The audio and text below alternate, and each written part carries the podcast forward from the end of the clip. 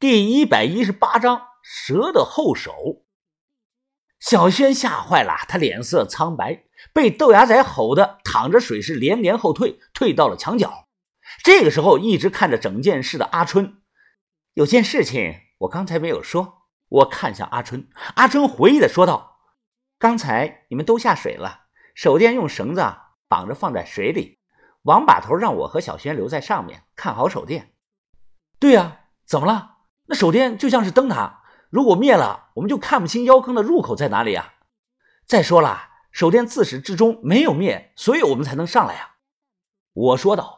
阿春点了点头，继续的说：“是没有灭，不过啊，有次趁我不注意，小轩想用棺材板把妖坑给盖严，把妖坑盖上。我一惊，真的呀，假的呀？如果真把妖坑盖上，我们就上不来了。”一旦等氧气耗尽，就会全死在水底呀，后背发凉啊！呃，小轩，春姐，春姐说的是真是假呀？我疑惑不定的问道。小轩的脸色难看，他点点头，又马上摇摇头，大声的说道：“我是想把窑坑盖上，那是因为绑手电的绳子松了，绳子压在棺材板子底下，我只想把绳子绑紧一些，马上就会拿开的。云峰。”云峰，你要相信我呀，我不会害你们的。小轩说这句话时啊，因为激动，眼眶有些红。我信你，我信你。看着他，我就连说了三个字。说完，我就痒的受不了了，又一头的栽进水里，咕咚咕咚的冒泡。水深到冷水里待了有几十秒，这才缓解了一些。对于眼前这个女孩子啊，不论谁怎么说，我向云峰是无条件的信任的。就算所有人都害我，他也不会害我。我其实很早之前就感觉到啊，小轩身上有属于他的秘密，可能是和香港他的管家李博有些关系。我从来没去问，是因为我们自己啊都有秘密。就像最早时我藏着蓝药水，就不想让任何人知道，包括把头在内，因为证据都指向了小轩。而我呢，也没有犹豫，就说信他。小轩可能是有些感动了。他用袖子擦了擦眼睛，把头咳嗽了一声，此时开口说道：“阿春姑娘啊，我以前听别人提起过，说你有个小爱好是记古诗。”阿春意外的说道：“怎么了，王把头？”把头说道：“啊，我年轻的时候啊，负责我们团队后勤的有个人叫大元。”他就爱念古诗，听得久了，我便记住了一些。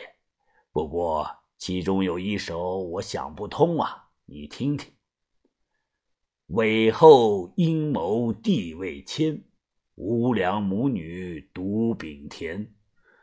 中宗未料含冤死，欲盖弥彰报眼前。”把头突然念了一首诗，然后看阿春的反应。阿春愣住了，随后低下头，足足的等了有半分钟。阿春抬头说道：“王把头，有的事啊，我不想做，但我必须要去做。我不在乎你们怎么看我，怎么骂我。春姐，你……”把头一摆手说道：“一直等到我们得手后，你才动手。自伤蛇能给你什么呀？”能救我的小妹，阿春突然像换了一个人，他语气冰冷。自伤蛇能让小妹的脸看起来正常一些，这就够了。突然一阵破空声，于哥淌水跑了过来，瞬间出手一记鞭腿，又快又狠，直接就朝着阿春的上半身踢来。阿春向后一仰身子，弓弯成了九十度，于哥这记鞭腿直接从他的脸前擦过。再看呀，于哥双手握拳站在水里，拳头捏的是吱吱的乱响。文斌，你退下。把头说道：“阿春呐，这个事儿你妹妹不知道，你应该在很早之前就答应自伤蛇了吧？”阿春没有回答，没有说话，面无表情。把头继续说。啊田三九以暴制暴，他的做事手段从某种意义上来说是限制住了自伤蛇，但限制不住你，你才是他最后的一手。我们输了。把头摇了摇头。你把话说完吧。阿春看了眼愤怒状态的于哥，应该没看错呀。我竟然从他冰冷的眼神中看出了一丝的温柔。阿春收回目光，说道：“你们脸上之所以会痒，是因为毛巾上带了三眼药蝉的蝉毒。那可不是普通的蝉毒，用自伤蛇的原话来说呀，是混合了细岩棉、柳絮、毛豆蓉、猕猴桃蓉、黑漆树枝等十几种物质做起来的。就算你们去大医院。”用炉甘石水洗也没有用，还会起到反作用。阿春转头看着我说道：“冷水浸泡呢，只能暂缓症状，随着时间的推移，效果会越来越弱，最后呢，会完全不起作用。”他又看着陷入到昏迷、脸上血肉模糊的老卡说道：“这个人的症状啊只是刚开始，一旦他再次醒来，会更痒。”会痒到他把自己的整张脸皮撕下来，阻止不了。够了，够了！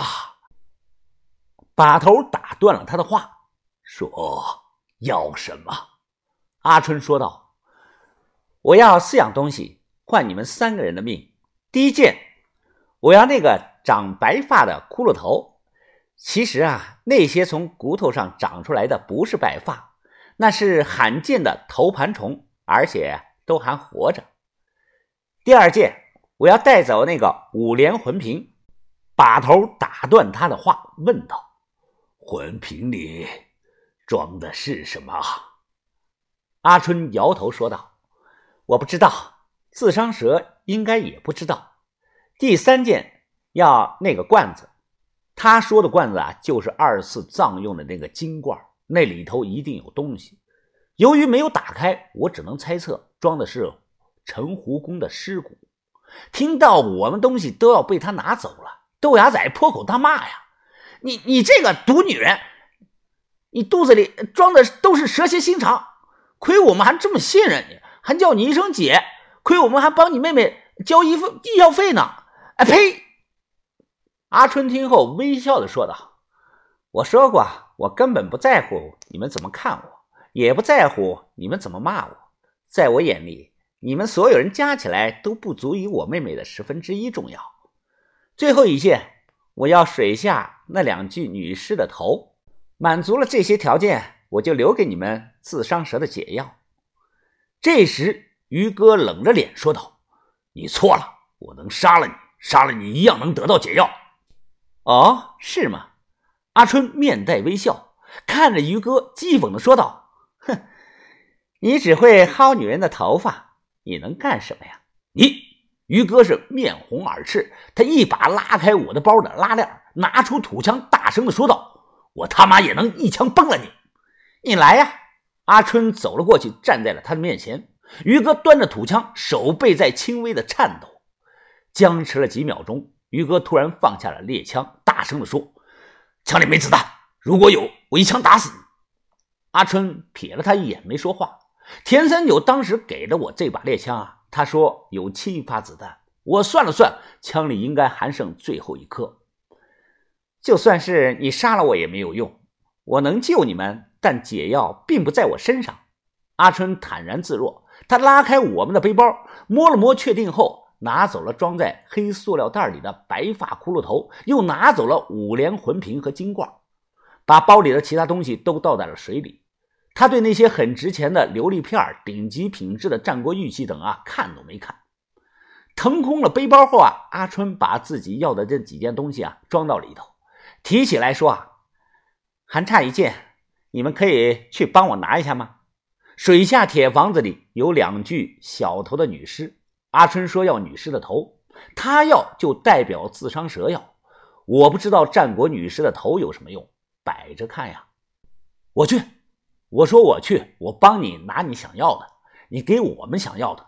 阿春的脸色平静，说可以。突然，我听到了踏水的声音，阿春也听到了。转头一看啊，小轩突然冲了过来，他手里握着一把匕首，齐根的就捅进了阿春的后腰处。